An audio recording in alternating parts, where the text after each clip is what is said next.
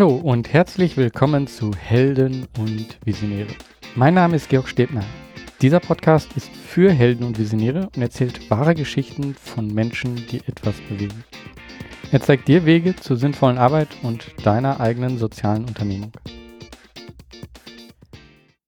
Ja, bei einer Veranstaltung, wo ich es nicht, ja, wo ich nicht damit gerechnet habe, habe ich eine andere Sozialunternehmerin getroffen.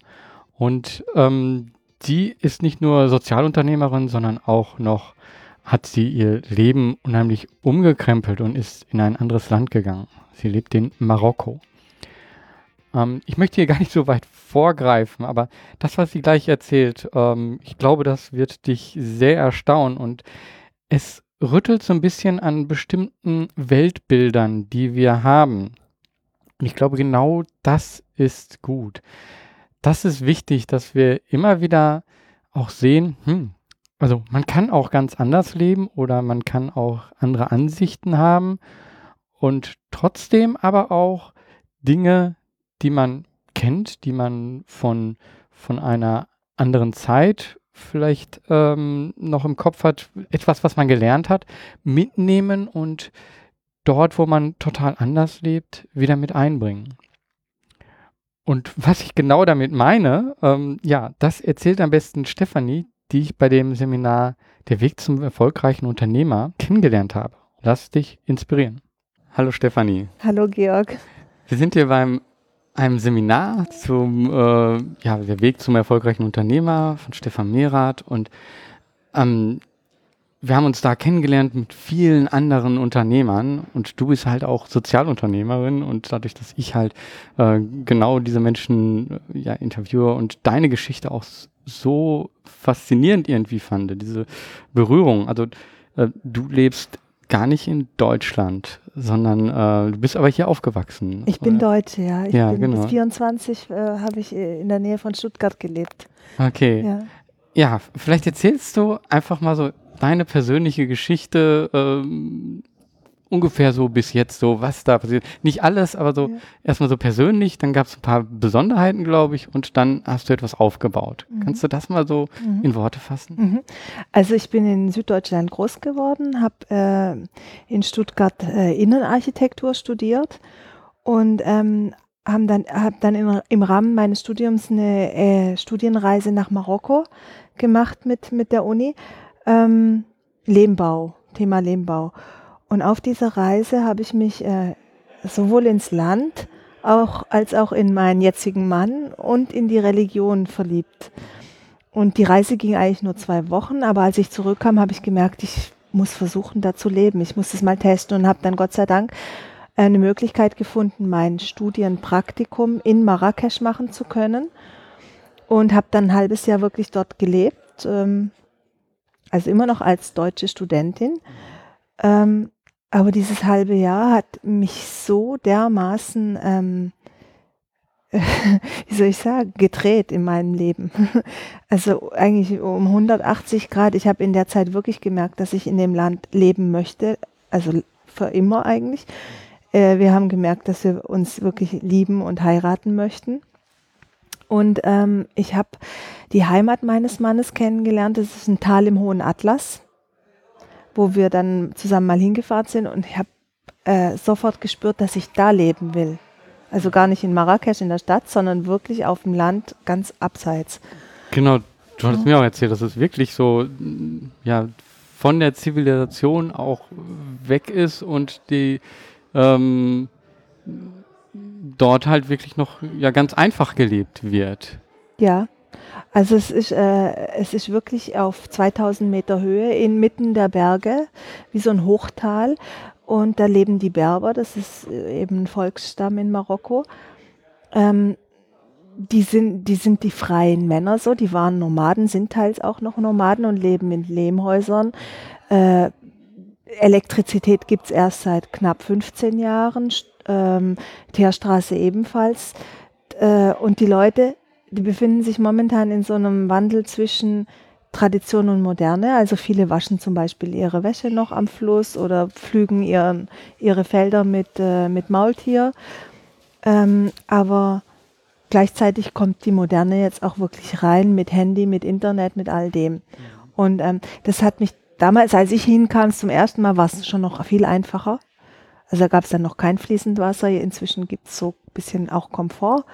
Ähm, und es hat mich total gereizt. Ich war damals auch noch jung. Ich wollte mich auch versuchen.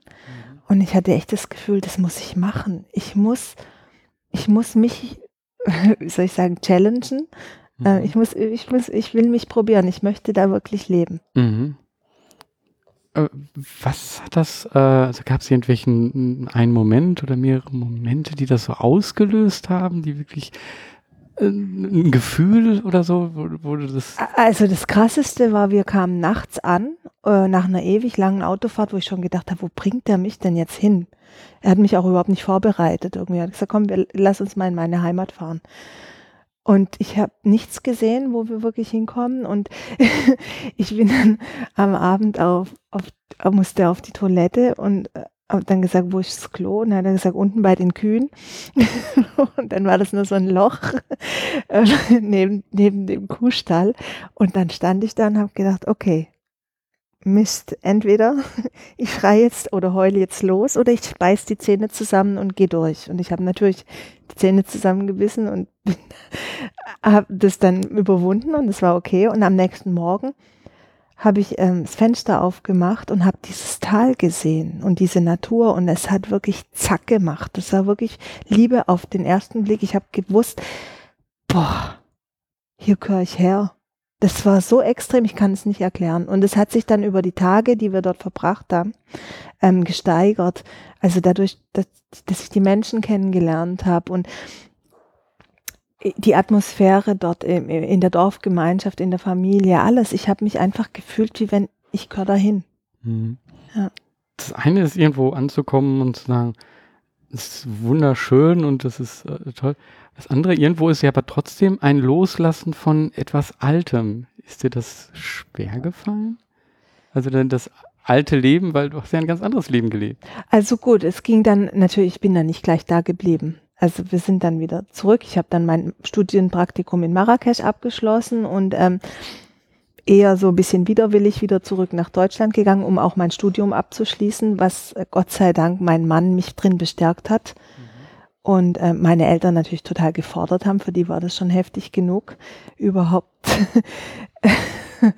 ertragen zu müssen, dass die Tochter zum Islam konvertiert ist, ähm, dass die Tochter wirklich nach Marokko ziehen möchte und einen Marokkaner heiraten will und so. Das war heftig.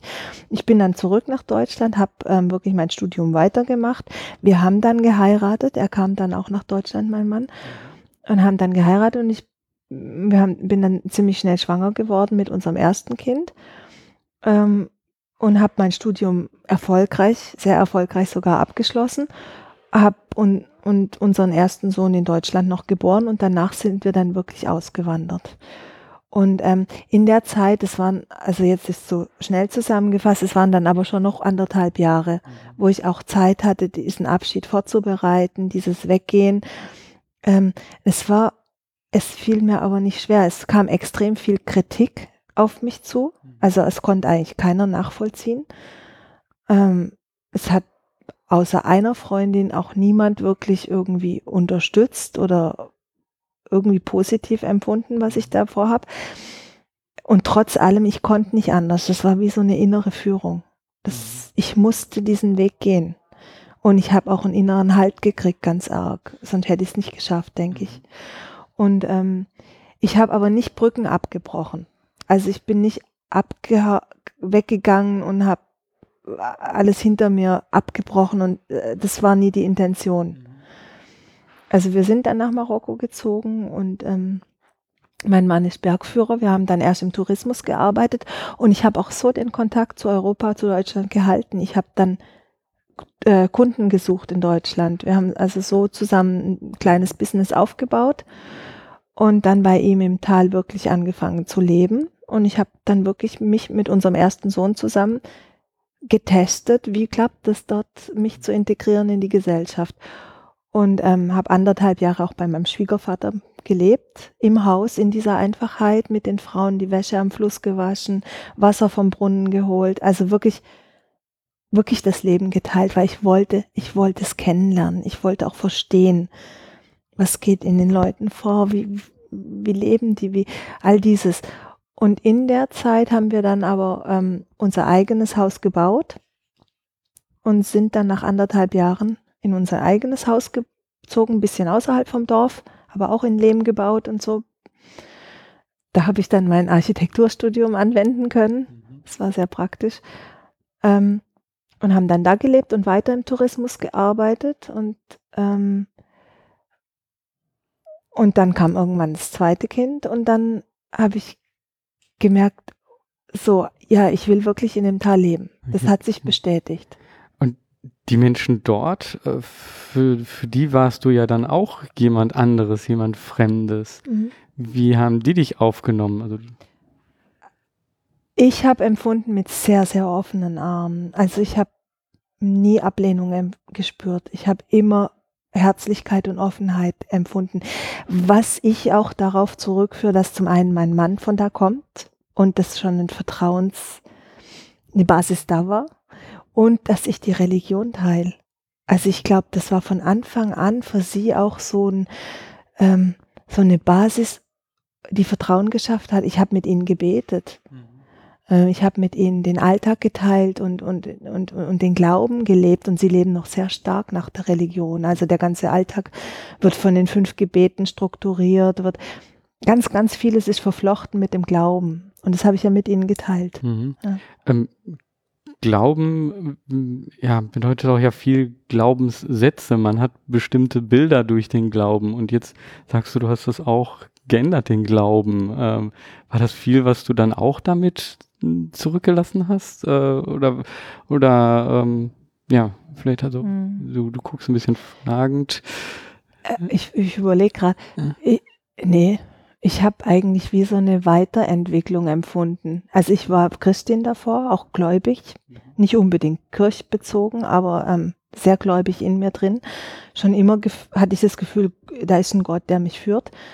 Ähm, und der Islam war für mich einfach wie eine Weiterführung meines Glaubens, denn die Basis ist die gleiche.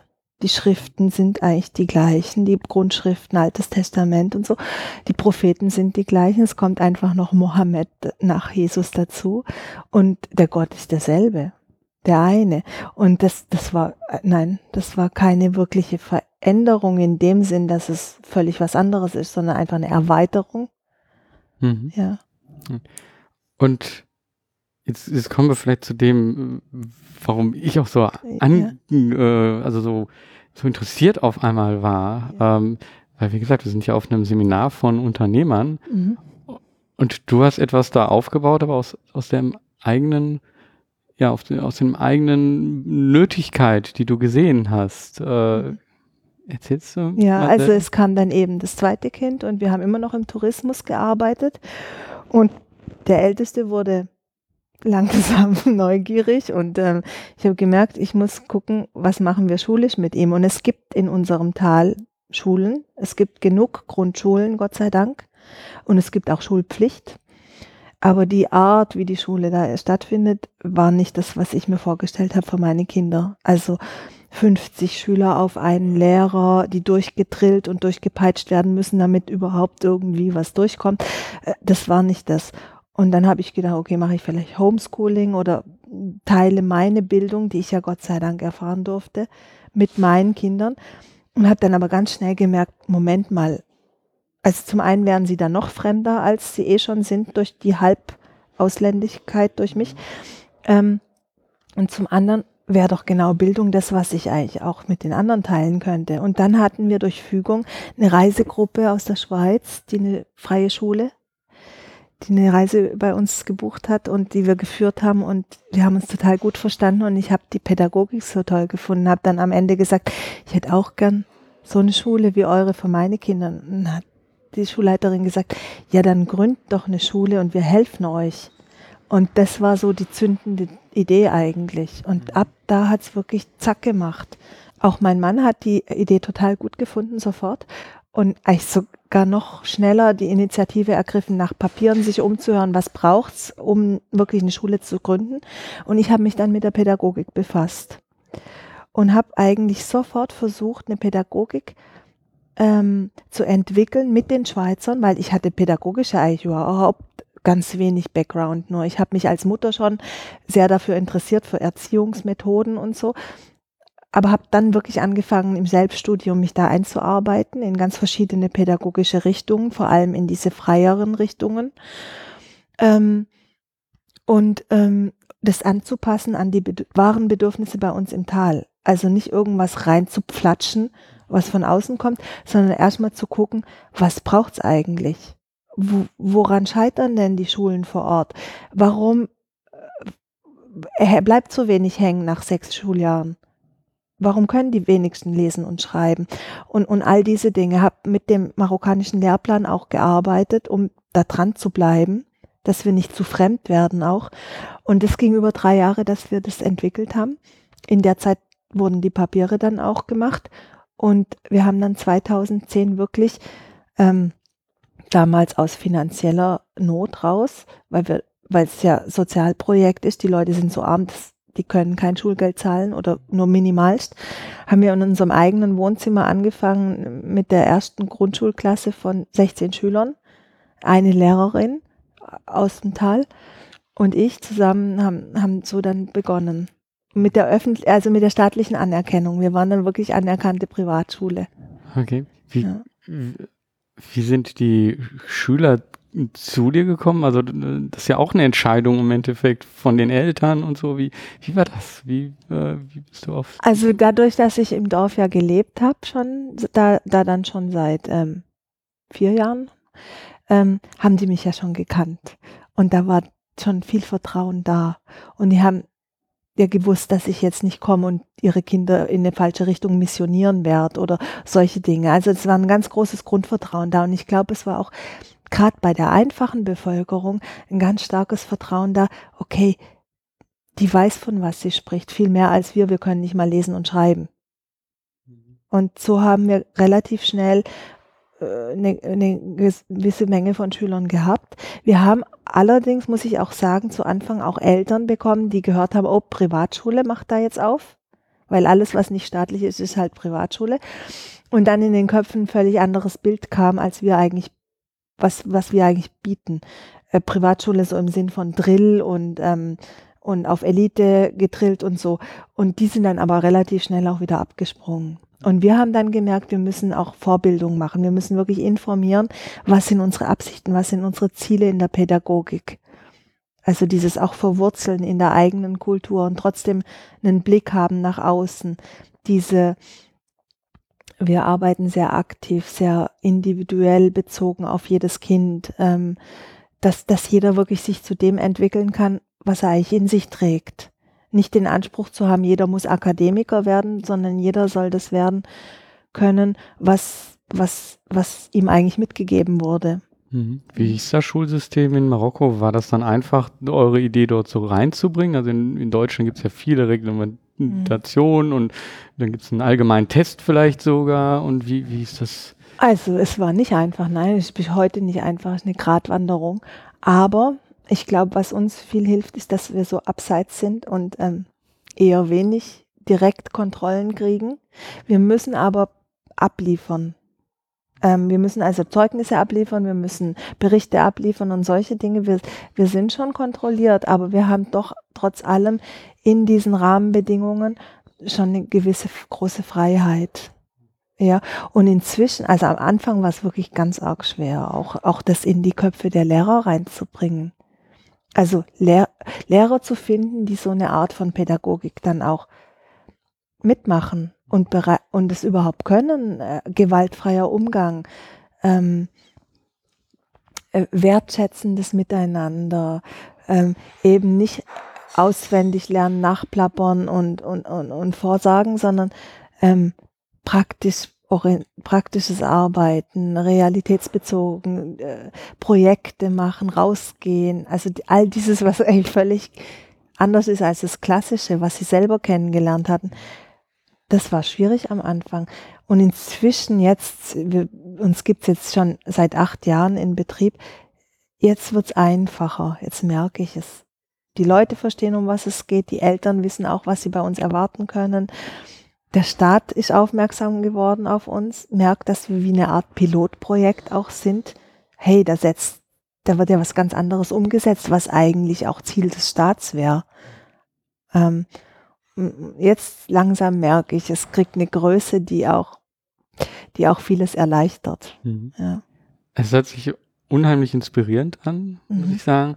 Mein erster persönlicher Gedanke war auch so, oh, ähm, ist, da gibt es auch ein Kinder, äh, ein äh, Schüleraustauschprogramm. Wäre das vielleicht für meine, für meine persönlich, für meine eigenen Kinder irgendwo äh, was mal eine ganz andere Welt mhm. zu sehen? Also okay, die haben schon eine etwas andere Welt gesehen, dadurch, dass meine Frau halt Vietnamesin ist. Ja. Ähm, kennen die halt Vietnam, wo es halt auch anders ist. Aber äh, so, habt ihr darüber einfach jetzt so eine Idee gesponnen? Habt ihr damit darüber nachgedacht? Also mit unserer Schweizer Partnerschule, die uns ja beim Aufbau geholfen Hoffmann, mit denen haben wir sowas, ja.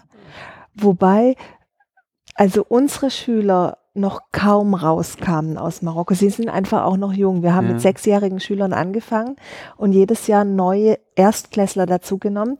Das heißt, unsere älteste Schülergeneration ist momentan 13, 14 Jahre alt. Die sind noch ein bisschen jung, vor allem auch nach Europa zu gehen. Ähm, aber zu uns kommen durchaus ganz viele Praktikanten, die sind dann auch schon älter. Aber das auf alle Fälle. Wir, uns ist auch ganz wichtig dieser interkulturelle Austausch. Also ich habe eigentlich ständig irgendjemand aus Europa im Projekt drinnen. Und so ermöglicht dann auch äh, dieses über den Tellerrand schauen für beide Seiten. Also Europäer haben die Chance bei uns wirklich was Sinnvolles zu tun, auch das Leben kennenzulernen, zu sehen, dass Muslime durchaus friedliche und offene Menschen sind.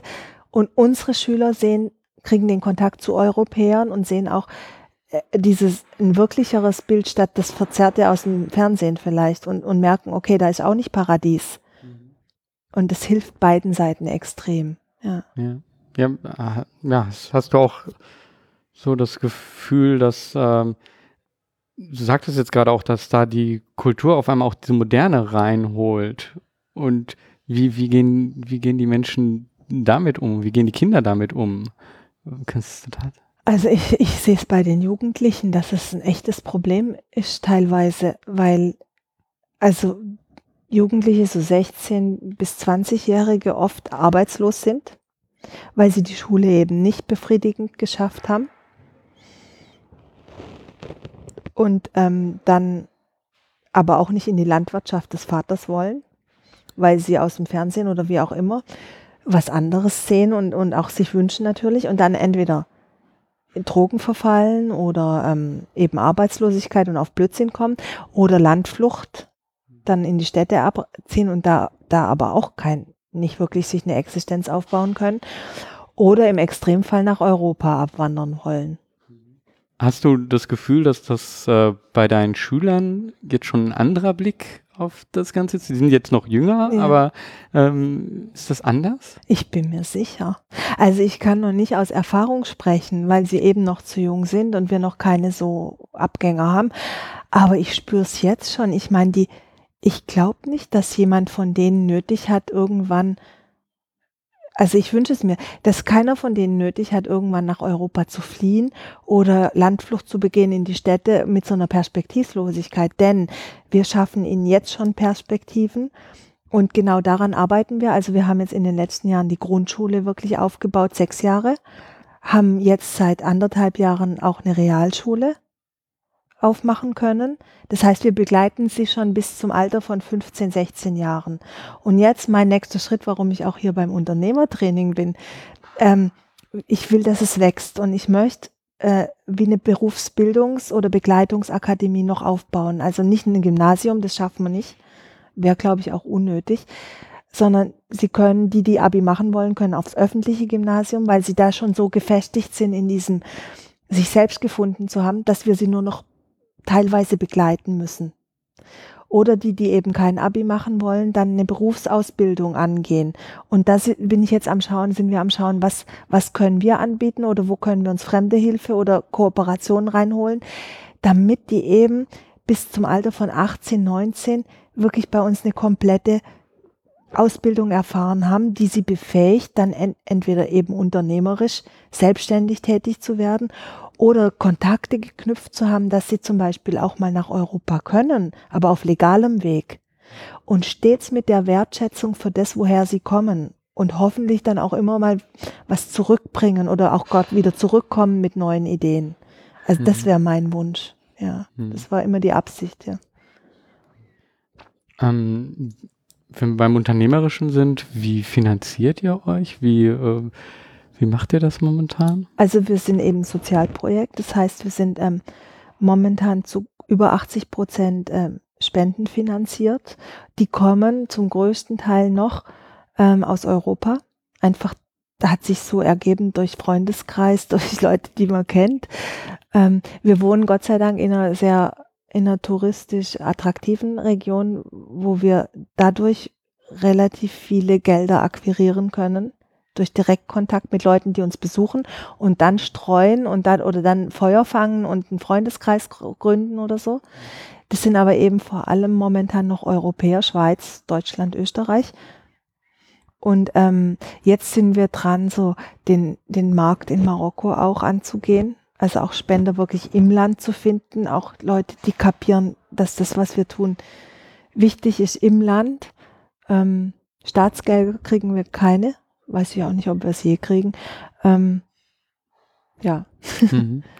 Okay. Ähm, von den ganzen, also von den Arbeiten, die du so machst, welche Arbeit äh, fällt dir dort schwer?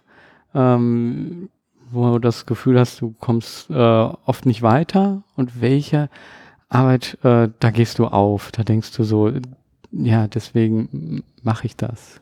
Kannst du da Beispiele nennen? Mhm. Also Arbeit, die ich zum Beispiel überhaupt nicht machen könnte, ist das ganze behördliche, administrative. Das hat alles mein Mann gemacht. Ohne ihn gäbe es die Schule nicht. Ich kann gar nicht genug Arabisch und in dieser ganzen Behördenwelt dort ähm, würde ich mich nicht zurechtfinden. Das hat alles er gemacht. Inzwischen hat äh, vieles sein Bruder übernommen, der jetzt meine rechte Hand ist im Büro ähm, und, und eine Kollegin, also es entwickelt sich, es verlagert sich Gott sei Dank immer mehr auf mehrere Schultern jetzt, dass nicht nur mein Mann und ich die Verantwortung tragen. Ähm, und ansonsten, was mir schwerfällt, ist dieses, dieser Spagat zwischen Lehrplan, Anforderungen vom Staat und dem, was ich gern machen möchte und was wir machen wollen und tun. Das kostet mich oft viel Kraft. Andererseits, ganz direkt damit verknüpft dann wieder, wenn ich sehe, dass ein Schüler irgendwie aufgeht und was versteht oder, oder er irgendwas kapiert hat und das dann nach außen trägt zum Beispiel und mir dann eine Mutter erzählt, jetzt kam er heim und hat das und das erzählt, ey, wir haben alle was davon gelernt. Plötzlich äh, haben alle kapiert, warum wir denn die Zähne putzen müssen oder sowas. Dann äh, weiß ich, warum ich das alles tue. Also, ja. Ähm, deine Kinder, wie nehmen die das so wahr, diese, dieses, dieses Leben zwischen den Kulturen? Also wir haben die Schule für sie gegründet. ähm, wie sie es wahrnehmen.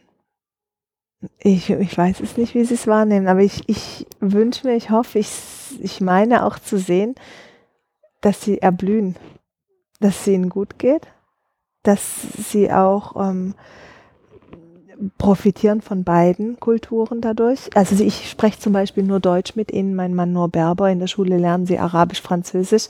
Das heißt, Okay. die, können, die können schon ganz jung mindestens vier Sprachen. Ja. Mhm. Ähm, ihr habt da so, ähm, nochmal so in die andere Richtung, ihr habt da so Besuch, Besucher aus, äh, aus Europa dort auch, die dort sind. Ähm, äh, verknüpft ihr das, die, die Schule und das, ist das ganz getrennt oder gibt es da Verknüpfungen zwischen der Schule und den ähm, Touristen, die es ja. Ja. dann wirklich sind? Ähm, Ganz, ganz viel. Das ist ein ganz großer Teil von unserem inzwischen Marketingkonzept und aber auch von unserem pädagogischen Konzept, dieser Austausch. Also wie gesagt, dieses sich kennenlernen mit Praktikanten, aber auch die Gäste, auch wenn zum Beispiel nur eine Gästegruppe kommt, eine Stunde lang wir sie durchs Projekt führen, dann finden da Begegnungen statt. Und die sind ganz wichtig für beide Seiten. Unsere Schüler können eine neue Sprache hören, können äh, andere Leute sehen, wie sie, wie sie auftreten, wie sie sich kleiden und so, können die Sprache auch praktizieren. Ähm, das, davon profitiert der Unterricht auch. Da lernen die Schüler was. Ähm, und das ist Teil von, das ist Teil des Projektes und, ähm, und da geht es auch ganz arg um diesen friedensstiftenden Dialog, der da stattfindet. Ja. Ähm, so momentan, jetzt bist du hier in Deutschland, bald gehst du wieder zurück. Ähm, was passiert dann, wenn du zurückkommst? Was, was ist so das nächste, was so passiert in der Zeit? Ähm, also ich habe jetzt vieles hier gelernt und äh, das, das Größte, was passieren wird, hoffentlich positiver Art, äh, die Geburt unseres fünftes, fünften Kindes. Ähm, ich, mhm. Wir erwarten jetzt unser fünftes Kind. Man sieht es schon so ein bisschen und äh, ja. das war auch der Grund für dich hier hinzukommen, hattest Genau, das war so, so der Auslöser. Ich möchte nochmal, also weil du hast vorher gefragt, was mir total Spaß macht. Das sind tatsächlich diese unternehmerischen Arbeiten, dieses Visionieren, Weiterentwickeln, auch Menschen eine Plattform bieten, wo sie sich weiterentwickeln können, ähm, eigentlich einen Ort zu schaffen, wo andere Menschen tätig werden können. Und, und so. Ähm, das macht mir total, da, da gehe ich total drin auf. Und ähm, ich habe gemerkt, mit der Schwangerschaft, die beim fünftes Kind war nicht mehr unbedingt so gewünscht oder geplant. Da habe ich gemerkt, ich muss nochmal selber was für mich auch machen, damit es überhaupt nachher gut weitergehen kann, damit auch ich mich gut fühlen kann. Und habe gesagt, okay, jetzt mache ich dieses Unternehmerseminar, weil das bringt mir nochmal eine Erfüllung und aber gleichzeitig ganz stark mir die Fähigkeit, ähm, das Unternehmen auch weiter abzugeben, weil jetzt muss ich mit einem Baby, das kommt, muss ich abgeben, muss ich anderen zutrauen, ähm, muss, äh, ja, äh, ja, jetzt mhm. ich. hey, ähm, wenn das so das jetzt, wie, wie sieht das aus, ähm, wenn du da ankommst? Also im Flugzeug, wie, Hast du eine Vorstellung, äh, bist du schon mal länger weg gewesen? Wie ist das, wenn du dann zurückkommst? Äh? Also ich, ich, war, ich war seit 14 Jahren nicht mehr alleine weg. Okay. Also es ist zum ersten Mal seit 14 Jahren, dass ich wirklich ohne Kinder und ohne Mann mal wieder reise. Und zwei Wochen weg war ich auch nicht bisher. Aber ich habe ein total gutes Gefühl. Also ich, ich habe auch gestern war ich total dankbar, weil ich weiß, meine Kinder sind gut versorgt, mein Mann kümmert sich um sie, sie sind aufgehoben in diesem, in diesem Bildungsprojekt mit all dem Umfeld, mit dem Umfeld, das wir uns da geschaffen haben. Und ich glaube auch, dass mein Team inzwischen so gut ist, dass es, ich habe keine Angst zurückzukommen oder meinen Schreibtisch wieder zu finden, vollgemüllt oder so. Nee. Mhm. Ja. Und wenn du in die Zukunft schaust, so zum Abschluss, ähm, wie stellst du dir die Zukunft vor? Was, was wünschst du dir für die Zukunft, äh, für die Schule, für, für das, wie sich das weiterentwickeln soll? Hast du da? Also ich wünsche mir, dass wir es wirklich schaffen, es zu einem kompletten Bildungscampus auszubauen. Ähm, und dass die Schüler, die bei uns ihren Abschluss machen, äh, was in die Welt raustragen.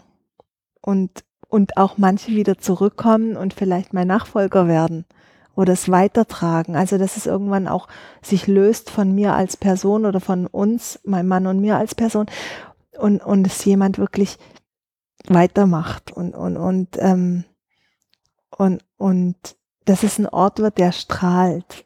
Der strahlt nach außen, der ähm, strahlt ins Tal, aber auch in die Welt rein weil ich denke, es ist wirklich ein Ort, der Chancen bietet, der Frieden stiftet und der allen, die da drin sind und die mitmachen wollen, eine Möglichkeit bietet, selber zu wachsen und ähm, äh, ja und, und, und Sinn zu stiften.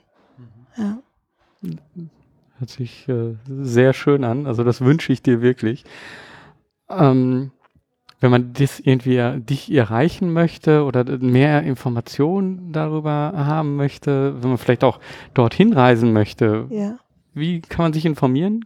Äh, wir haben eine ganz tolle Webseite, äh, www.campusvivante.com ähm, und darüber über einen Blog, Facebook, E-Mail sind wir ganz toll erreichbar. Da sind ganz viele Details drauf, sind auch aktuelle Fotos dann. Ähm, ja. Mhm.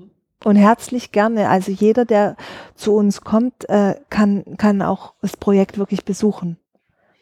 Okay, ja. also ja. Äh, hört sich, war, ich war noch nie in Marokko. Ähm, ähm, ist vielleicht ein schöner Gedanke, äh, so etwas auch damit zu verbinden. Also danke für dieses tolle Gespräch ähm, und ich, ich glaube, da ist einfach eine Menge drin, was man auch eben so gar nicht erwarten würde. Ne? Also äh, allein hier in Deutschland, wie viele freie Schulen gibt es dort? Wie viel und ja. dann in Marokko äh, eine Deutsche, die dorthin geht, die dort sich auf die Kultur einlässt, ähm, so Unterschiede und dann diese Entscheidung aufgrund des Babys dann auch nochmal ähm, ja, nochmal wirklich was zu machen für das Unternehmen auch, für die Weiterentwicklung dann. Ja. Toll. Also danke, danke ja. dass du dir die Zeit genommen hast. Gerne, herzlich gerne. Von hier aus nochmal danke, Stefanie, für das tolle Gespräch. Ähm, ich fand es sehr inspirierend und um dich, de, den Zuschauer mal hier mit reinzuholen, wir saßen zusammen nach dem Seminar in dem Hotel noch in einem Lobbydurchgang und ja, die Teilnehmer, die wir so kennengelernt haben, die gingen auch dann teilweise daran vorbei und wir haben dann Tschüss gesagt, das habe ich rausgeschnitten. Aber da entstand so dieses Gespräch und ich glaube, wir spürten beide, hm, wir sind nicht die typischen Teilnehmer von diesem Seminar. Aber trotzdem, ja, nehmen wir oder haben wir dort eine Menge von mitgenommen.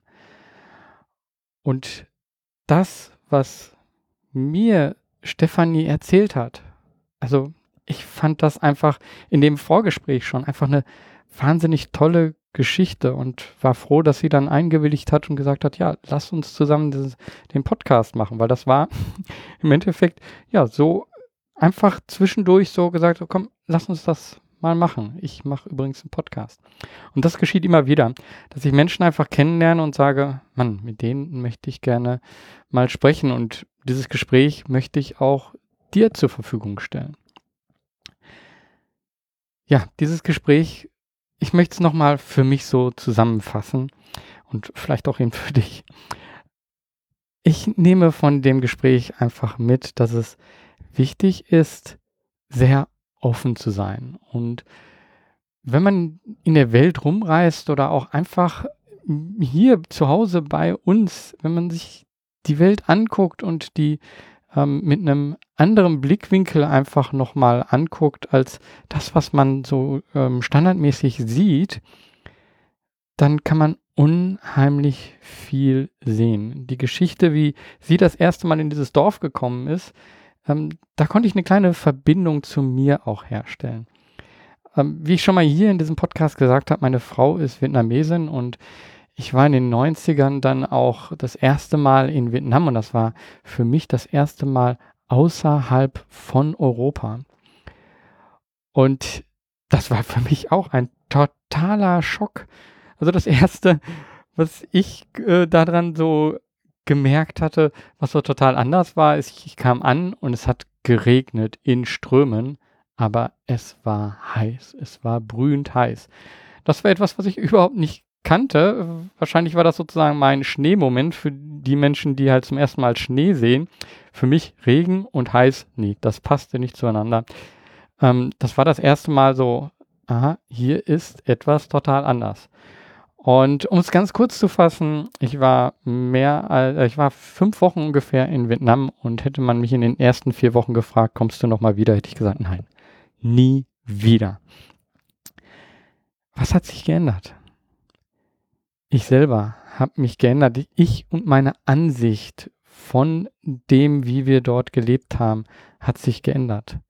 Ich habe das einfach so angenommen, wie es ist. Und ich habe nicht die ganze Zeit verglichen. So ist es in Deutschland und so ist es hier.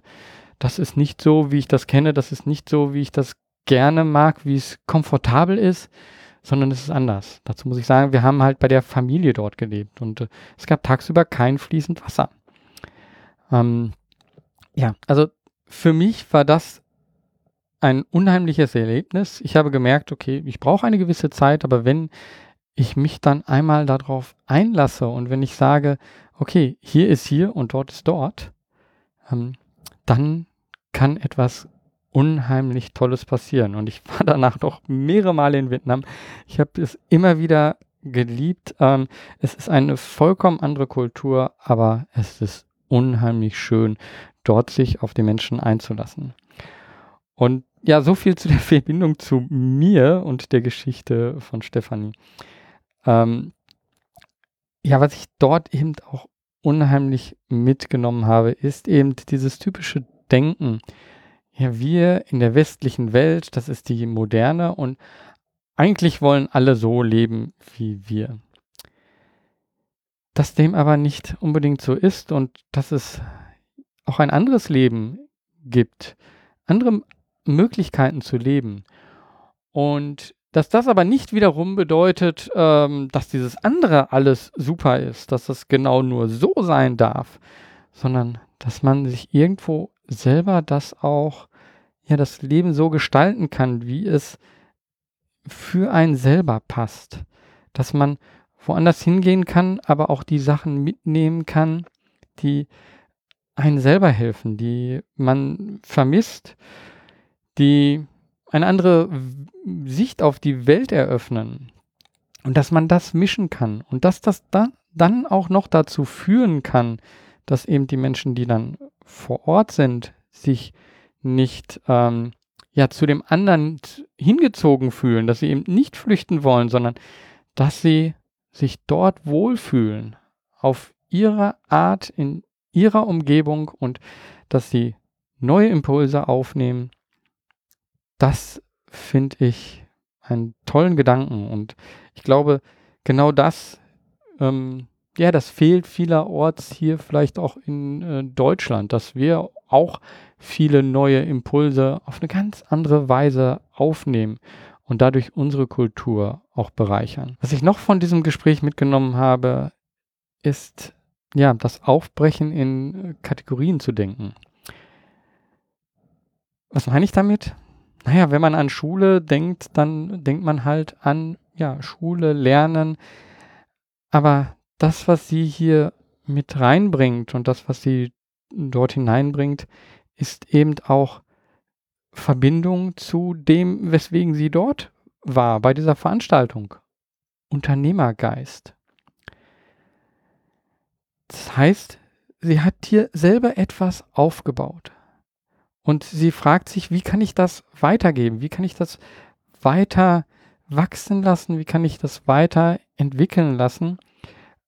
Auch wenn ich mich nicht so dort einbringen kann, wie ich es lange getan habe. Und das ist, ja, eben, das ist eine Unternehmung. Das ist etwas, wie kann ich etwas weitergeben? Wie kann ich etwas weiterentwickeln? Und da diese Verbindung dann auch zu sagen, okay, meine Schüler, da hoffe ich auch, dass die ein unternehmerisches Denken, einen Unternehmergeist mitnehmen und vielleicht selber etwas starten. Und dass dadurch eben, ja, unsere Gesellschaft verändert wird.